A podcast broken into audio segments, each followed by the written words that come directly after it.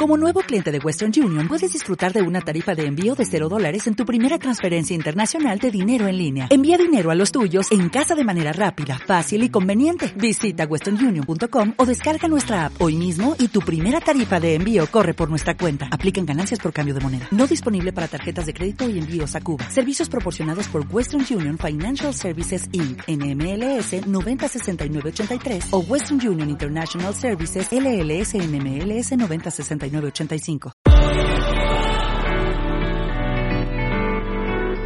Historias de Turismo Cachapoal.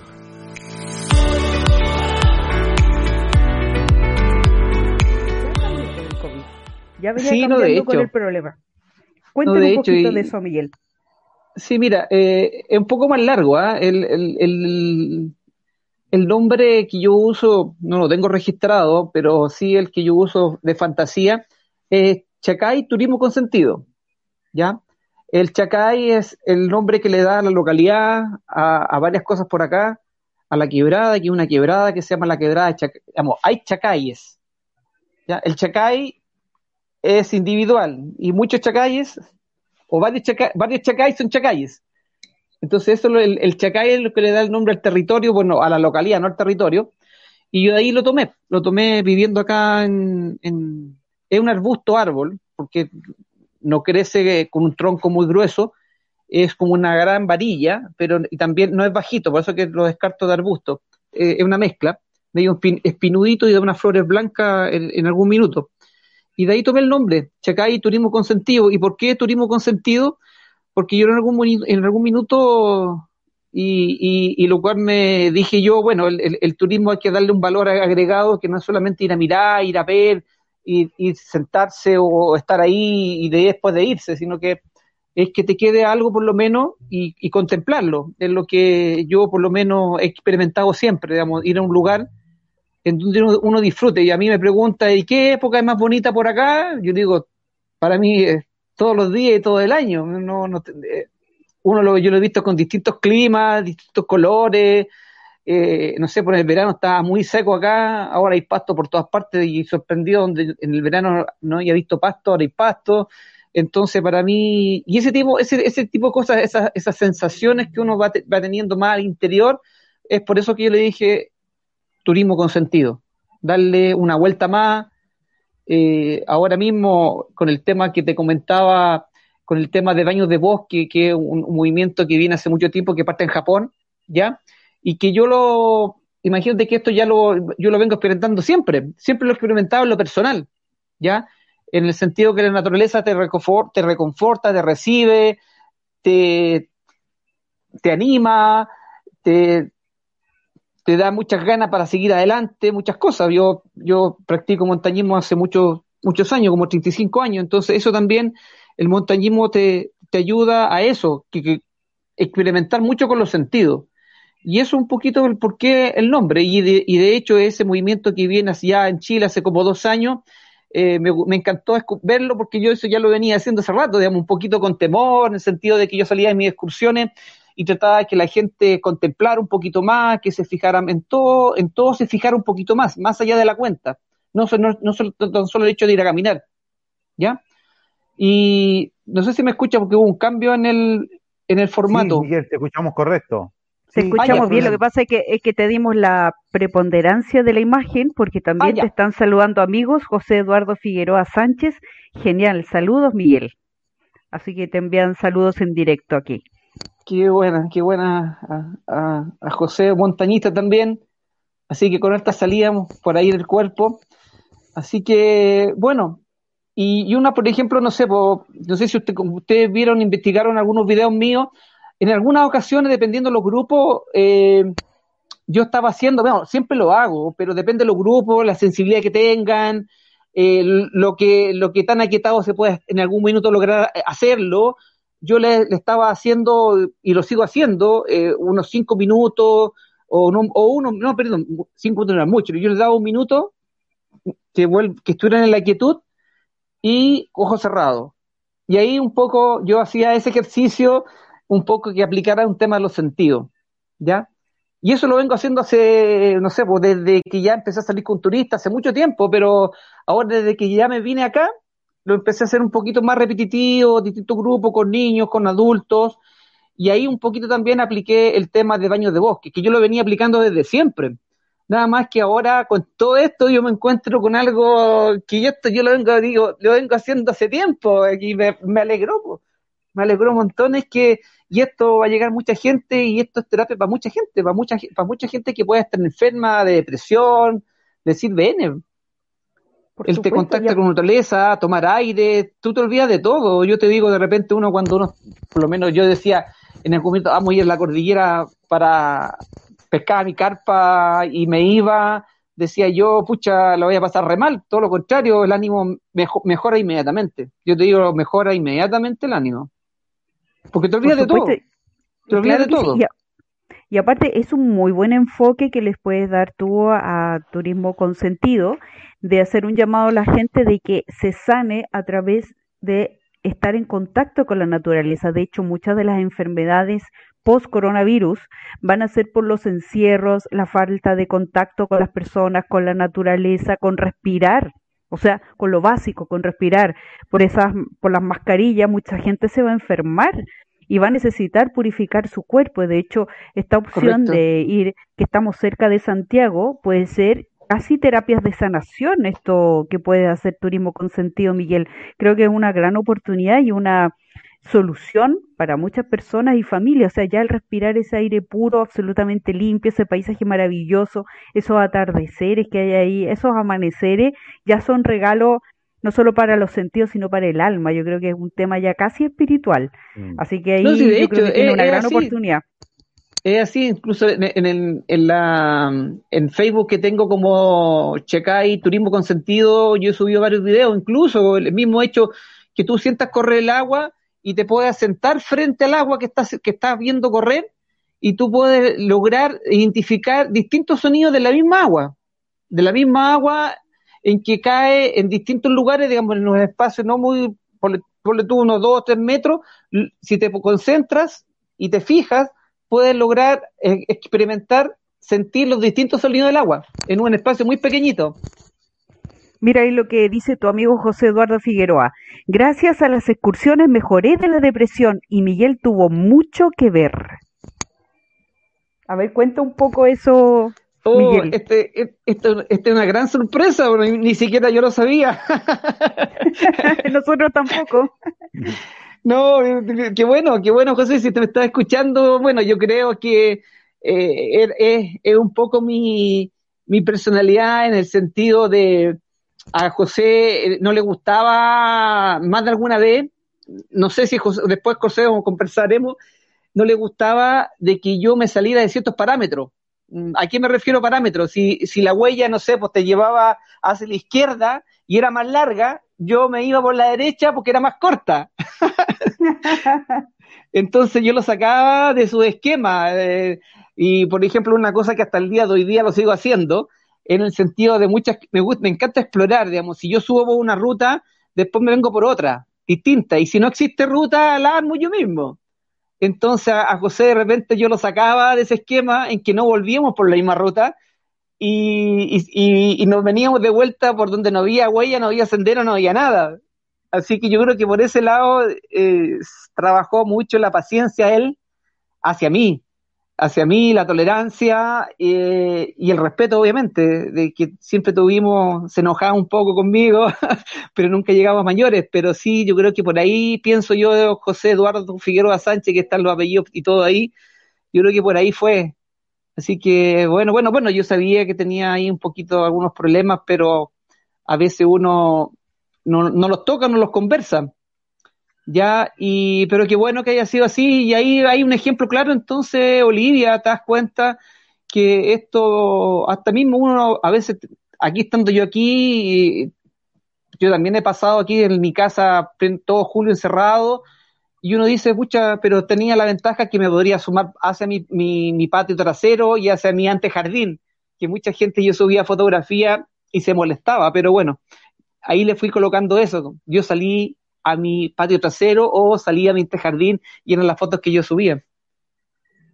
Ah, mira, ahí le puso algo. Sí, es un explorador nato. Exacto. Sí, Así es un explorador nato, dice José Eduardo Figueroa. Oye, qué, bueno, qué bueno que sea así, porque, bueno, de hecho aquí mismo me muevo. Ahora, si tú me dijeras, ahora he ido un par de veces a mismos lugares y, siempre buscando eh, distintos senderos, recorridos, y, te encuentras con cosas muy impresionantes. Te digo, encontrarse un bosquete de. Ahora mismo volví a. hace un par de semanas atrás me encontré un bosquete de, eh, de peumus en una quebrada que el agúpito había subido y estaba completamente seca. Entonces uno me explicaba por qué había peumo acá. Y ahora con esta, con esta lluvia, ya dije yo, bueno, fui de nuevo, ya aquí está la explicación, porque esta quebrada está corriendo agua, debe todavía, sus napas subterráneas todavía debe tener, debe tener agua, por lo menos en la sequía, que los años que han pasado con tanta sequía. Y ahora este fin de semana o no sé si fue mencionado que a veces saco día de semana y me pierdo. bueno, hace poquitos días atrás volví a salir. temporal. claro, volví a, volví a salir y me encuentro también, hice otra ruta, José, hice otra ruta de subida y me encontré con unos pemos que estaban muy secos. Ahí estaban más lejos del agua y yo creo que no, no van a sobrevivir.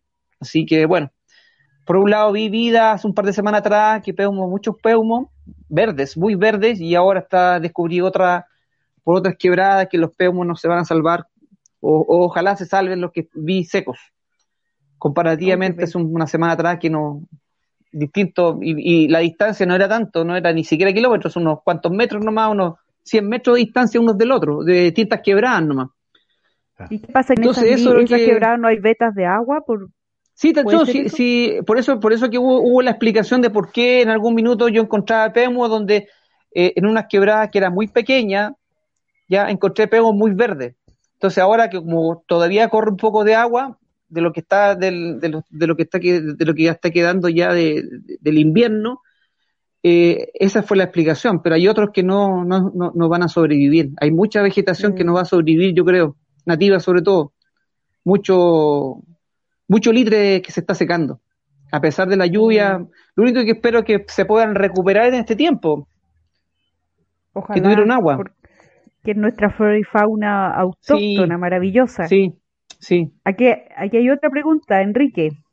Sí, quería preguntarle, porque muchos deben estar eh, diciendo, eh, ¿dónde queda Chacalle? Porque muchos van a querer ir, ¿dónde queda Chacalle? Ya, mira, eh, Chacalle está en la comuna de Machalí, sí, importante, importante donde estamos ubicados, porque no lo ubica. ¿Dónde puedo ir? Sí, ¿dónde queda? Mira, Chacay está en la región de O'Higgins, en la comuna Machalí, pero en la parte eh, sur oriente de la comuna Machalí. Estamos a 50 kilómetros de Rancagua y a 40 de Machalí. ¿Ya? ¿Qué significa esto? Que significa desde ambos lugares más o menos una hora, no más que, no más que eso. Y desde Santiago tenemos dos horas de viaje. 140, 142 kilómetros desde Santiago sin parar. ¿Ya? Y estamos ubicados en la precordillera. El, y lo que está más conocido por acá es el pueblito que, también pertenece a la municipalidad de Machalí, que es Coya. Y estamos a 15 kilómetros de Coya hacia el interior de la cordillera. Hacia el sur, oriente de Teniente, que muchos relacionan. Ah, no, tú estás cerca de Teniente, sí, pero estamos un poco más al sur, oriente, de la mina del Teniente. ¿Y hace cuánto tiempo, Miguel, está preguntando aquí, que tú te dedicas a esto, dicen? Mira, eh, al 100%, al 100% ya llevo seis años, pero antes eh, eh, combinaba otros trabajos con turismo, ¿ya? Yo, por lo menos, mira, esto nace un poco, ya llevo más de 35 años, si no más, haciendo deporte de montañismo, y el montañismo me transformó en esto primero estuve haciendo guiaje, trabajaba formalmente en otro trabajo y los fines de semana trabajaba como guía de montaña o guía de trekking, ¿ya? Llevando gente para el cajón del Maipo. Pero así en forma no 100% porque tenía otro trabajo, ¿ya? Y, posteriormente ya, eh, eh, cuando ya dejé de tener ese trabajo formal, el, mismo hecho de montañismo me llevó a, a a reinventarme en dos áreas. Trabajé para la minería y trabajé para el área de educación, ya como instructor. En la educación como instructor en una carrera de turismo aventura y en la montaña para grandes mineras compañías mineras trabajando en la cordillera. Por mi expertise de montañista, eh, era asesor en, todo lo que en todo lo que era seguridad, operaciones y mm, ah, hay otro rubro se me fue, mira. Seguridad, operación y logística. ¿Ya? En sentido de que no habíamos, nos internábamos 10, 15 días en la cordillera y yo era encargado de todo y no me, no me podía faltar nada. Las carpas, colchonetas, la alimentación para 10, 15 días, eh, vehículos, caballos, arrieros, esa era mi pega. Y por la de educación también, ahí la educación también, mi expertise de montaña también fue eh, instructor de técnicas de nieve, de marcha, de escalada, eh, también implementé un taller de manejo caballo en el Duoc y ese que a ese todavía lo sigo, lo, sigo realizando, un taller para gente que se, ahora para turismo y quien me lo pida, lo hago también. Maravilloso. Y mira, ahí sigue José Eduardo diciendo, fue mi instructor de montaña, un gran maestro. y, el, y, oye, y tú estás tomando un look de maestro, ¿ah? porque así con la barba de como de hombre sabio, te está quedando pero impecable eh, la imagen así, ya te veo. Y aparte que yo creo que con toda la experiencia que tienes, tanto de vida, de montañismo, eh, te preparas también para una nueva generación que viene, digamos, de un, de un expertise totalmente distinto. Nosotros somos de una generación un poco más accidentada, por decir, ¿no? Con, con los sucesos históricos, los que nos tocó vivir, más sobreviviente quizás. Y toda esa experiencia, además, vinculado con la naturaleza, la verdad es que ya estás, si es que no está hecho ya un maestro, pues va tienes que mucho mucho por dar Miguel y eso es maravilloso y aparte que yo creo que acertaste al 100% en dedicarte a lo que estás haciendo porque hoy va a ser una necesidad vital para la salud mental y física de muchas personas sobre todo los vecinos que tenemos en Santiago. Sí no de hecho de hecho eso sí está claro sí.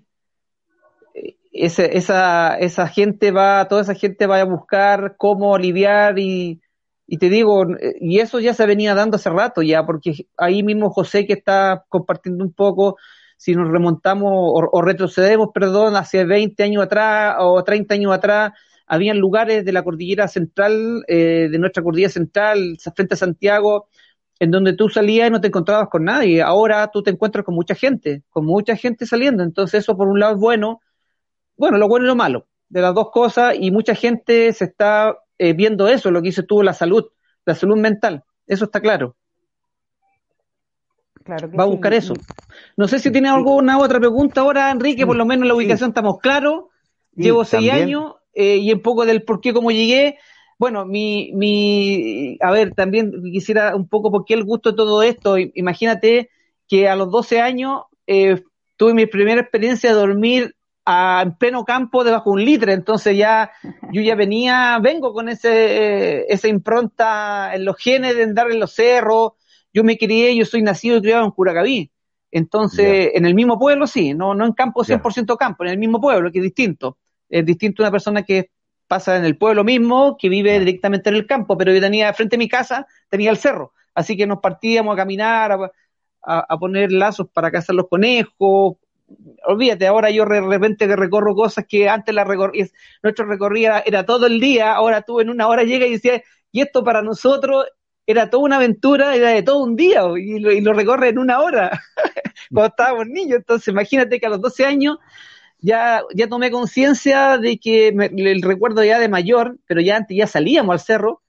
eh, dormí debajo de un litro en un saco de dormir, así tirado sobre la hoja, ¿no? Entonces, eh, y siempre recorriendo los cerros, así que Nada más que después pasé de eh, la inquietud que uno tiene de pasar de, no sé, de, de, ser, de hacer caminatas en los cerros de la costa que viene, o camino a la costa que es Curacaví, dije yo tiene que haber algo más y ahí me acerqué al, montañismo cuando tenía 19 años. 19 años me acerqué al montañismo y ahí encontré un nuevo mundo, un mundo que todavía, todavía sigo aprendiendo, todavía sigo escuchando, por ahí unas charlas muy buenas, que no sé si que se llama, ya queda una, que se llama Yo soy la cumbre, y tiene un sentido que, bueno, también la, está dando un montañista chileno, que es de mi, que es de mi generación, digamos, él creo que es dos años mayor que yo, pero eh, yo lo conocí cuando estaba estudiando, entonces no compartimos como montañistas una salida, pero sí compartíamos algunos campamentos gigantes que se hacían a nivel de, de, la Federación de Montañismo de Chile. Y, como tú dices, tú dices eh, yo lo he escuchado y, se ve, uno ve el reflejo también de lo que uno ha experimentado, ¿ya? Y, él ah. está en una charla que vale el tercer ciclo, que se llama La Cumbre, eh, yo, perdón, la, la, Cumbre soy yo, o yo soy la cumbre, en el sentido que muchas veces dicen que tenemos que vencer esa montaña, no, es uno el que tiene que vencerse. Vencer, por ejemplo, los miedos. ¿Cuánta gente no tiene miedo del COVID, por ejemplo? Mm. ¿Ya? Tú misma pasaste eso, ¿sí? Ah, sí. hay que vencer los miedos y con los miedos hay que luchar siempre. ¿Y los miedos dónde están? Están en uno, no está en el otro, no está en la montaña, no está por allá. Somos nosotros. Exacto. También, Miguel, si queríamos que nos contara sobre, sobre tu domo.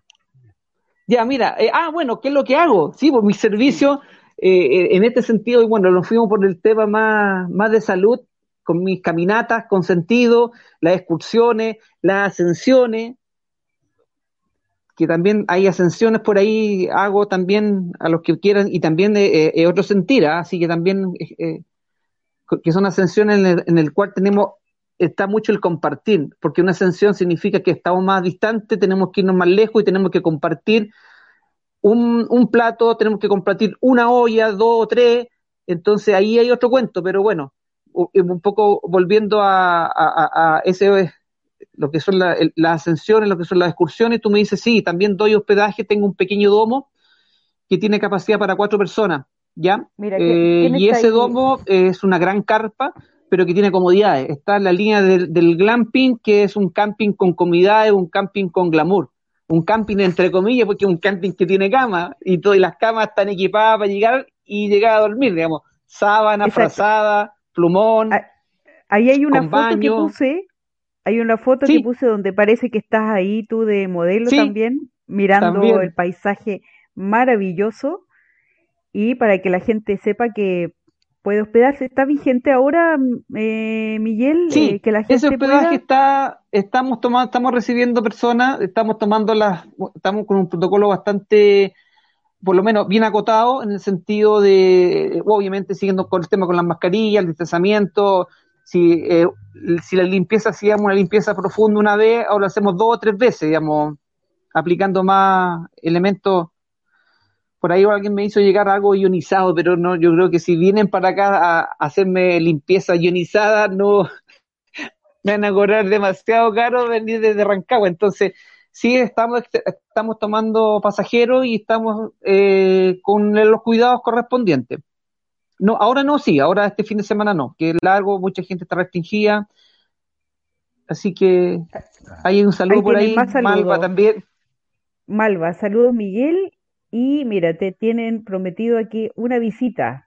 Después que pase todo esto, iremos a visitarte. Malva Barahona. Sí, Malva, ahí tenemos también, harta aventura, harta aventuras de tipo montañística, así que también ahí tenemos harto tema con ella una ascensión muy bonita con ella, en, me acuerdo allá en, el cajón del mesoncito, mira, en el cajón del mesoncito, cumbres que son sobre 4.000 metros, con harta nieve metidos por uh. ahí, así que también ahí del grupo con que salíamos antes, también ahí de, amistad, esa amistad pura, José, Malva, que todavía nos seguimos viendo, hicimos hartos, hartos cerros. Así que con el hospedaje, este hospedaje es un solo domo y que tiene capacidad para cuatro personas. ¿Ya? Y, mi, servicio, aparte del hospedaje, incluye el desayuno, que ese desayuno el que a veces la gente se tienta eh, por ese desayuno. ¡École! Y ese desayuno, por ejemplo, ahí, mira, ahí tiene fruta picada, eh, tiene avena, hay, hago, hago, bueno, ahí voy variando en todo caso, hago una fruta cocida con, con mote, con mote mey, huevitos de campo. acá, eso es importante, el pan amasado también, eh, un poquito el, tema de la sustentabilidad, en el sentido de también de la alianza, de la cooperación con la gente, con la comunidad. El pan es de, una, de la señora Armanda, eh, adulto mayor, sobre 81 años, y, que tengo muy buenas amigas con el matrimonio don, don, con don Mario y señora Armanda, y ahí yo me proveo de huevos de casa y pan amasado. Eso es importante, ¿ah? Sí, por supuesto. La asociatividad acá en el territorio. Sí. Por supuesto. Y, eso quisiera destacar, eh, Enrique, Olivia, eh, un poco y dar las gracias a este tema. Nosotros estamos, esto, esto nace de, la asociación gremial. Así que doy las gracias a la asociación gremial de esta oportunidad de, haber ganado estos fondos de Cercotec, tenerlo a usted, Enrique, Olivia, eh, apoyando esta iniciativa o realizando esta iniciativa que eh, y dar un ejemplo, dar un ejemplo para la gente que desconfía, que es la desconfianza en la que también tenemos que ganarla, así como el miedo que hablábamos un rato atrás, tenemos que ganar la desconfianza, desconfianza en sentido de que si estamos los tres en este caso unidos para por algún fin, bueno, sigamos echándole para adelante con, este fin y así yo lo podemos ir ampliando a todo, ganarle a la desconfianza. Y este territorio está en pañales, algo que, que tenemos que de algún minuto superar, ganar confianzas y la asociación gremial es un buen, buen, buen instrumento a replicar Olivia y Enrique. Claro que sí, y, aparte de los saludos acá. Una consulta, sí, te escucho. mucha gente debe estar preguntando eh, la, la, edad. Te escucho bajito, Enrique. ¿Me escucha ahí, Miguel, o no? Pero bajito. Ya, eh, ¿me escucha ahí, mejor o no? Ahí sí mejor. Ya, Miguel, una consulta. Mucha gente se debe estar preguntando, a lo mejor yo no puedo ir. ¿Qué requisito, qué edades, de qué puede ir cualquier de cualquier edad? ¿Cuáles para las personas que muchos están preguntando, ¿podré ir yo? De los grupos etarios, para mí, todos son. Si el tema está que se autoevalúe su salud, que es importante, eh, que, que no sufra de algo muy importante, pero puede, cualquier persona puede venir, ¿ya? Yo a veces digo, eh, no lo limitemos, claro, acá hay estás pendientes, a mucha gente me dice, quiero bajar el río, mira, yo le sugiero no bajar el río, incluso a gente que tiene, el, que tiene el estado físico para poder bajar, yo les sugiero que bajen al río, porque aquí el, frente a mi casa está bien en, eh, un cañón grande, entonces es peligroso. Ni siquiera les digo a mis hijos que bajen porque es peligroso. Entonces, ¿qué les digo yo? Yo no, no, no restringo a nadie. Sí, preocúpense, la gente que está preguntando o que desee venir es de su salud, ¿Qué sufre de, si sufre de algo. Proyecto de fortalecimiento gremial financiado por Cercotec.